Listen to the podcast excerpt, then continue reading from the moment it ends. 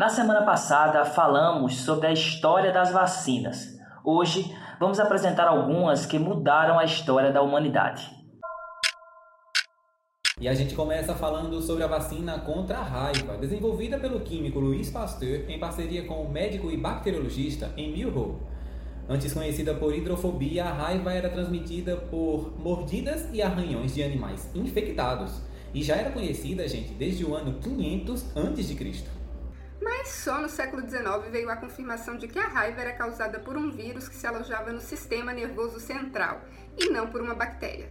Assim, utilizando medulas espinhais de coelhos infectados, surgiu em 1884 a primeira vacina que imunizou 120 cães. Em 1885, a vacinação foi testada em humanos com sucesso. O tétano era outra doença que desafiava o progresso da medicina, especialmente porque sua cirurgia mais simples tinha alto risco de contaminação.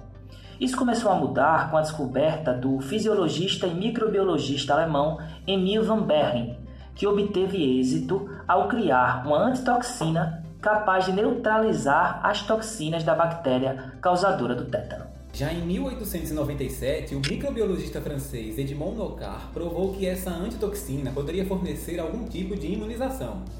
E na década de 1920, a vacina foi inventada, sendo utilizada amplamente para imunizar os soldados na Segunda Guerra Mundial.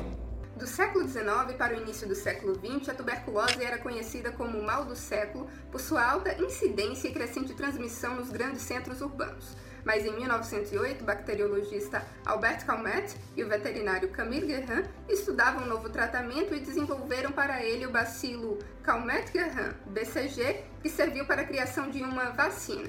Em humanos, a imunização foi testada com êxito em 1921 e a BCG teve seu uso mundial. Ao longo dos anos, a vacina também se mostrou eficiente na prevenção da hanseníase, Surtos de febre amarela tomaram a Filadélfia em 1793, Barcelona em 1803 e o Brasil no início dos anos 1900. Com a abertura do Canal do Panamá em 1913 e o aumento de viagens pelo mundo, a busca pela cura se tornou cada vez mais ampla. No entanto, foi só em 1937 que o virologista Max Taylor desenvolveu uma vacina de ampla eficácia o que lhe rendeu o Prêmio Nobel de Medicina de 1951. Um esforço coletivo direcionou pesquisas para conter a poliomielite. Em 1948, a equipe do biomédico americano John Anders conseguiu cultivar o vírus em tecido humano, e isso possibilitou o desenvolvimento de uma vacina. Em 1955, surgiu uma vacina injetável com o vírus inativado desenvolvida pelo virologista americano Jonas Salk.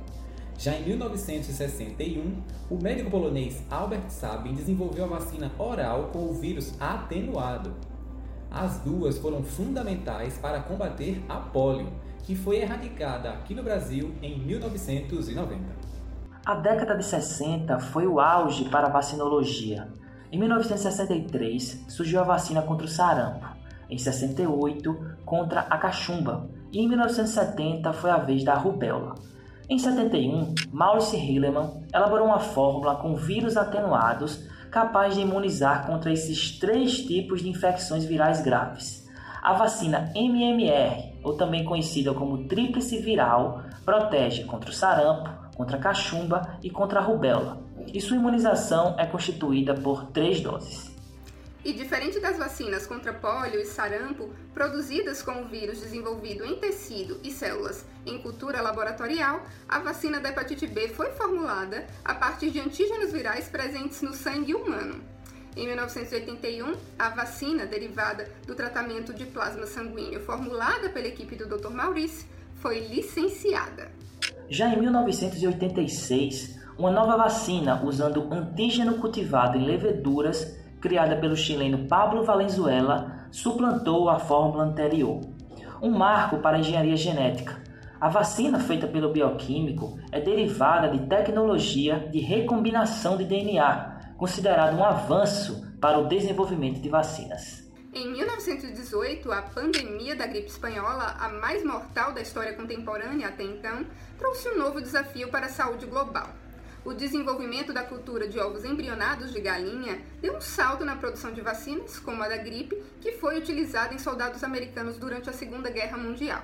Nos anos seguintes, ela se popularizou e hoje é elaborada anualmente. Mas a busca por uma vacina contra doenças respiratórias causadas por agentes patológicos é de suma importância para preservar vidas frente a uma epidemia, como temos visto agora com a Covid-19. E por falar nela, além de deixarmos aqui a nossa solidariedade a todas as famílias que perderam algum ente querido por conta da doença, a gente avisa que na semana que vem o nosso último especial sobre vacinas vai falar sobre o imunizante de Oxford, desenvolvido em parceria com a farmacêutica AstraZeneca. A gente espera vocês.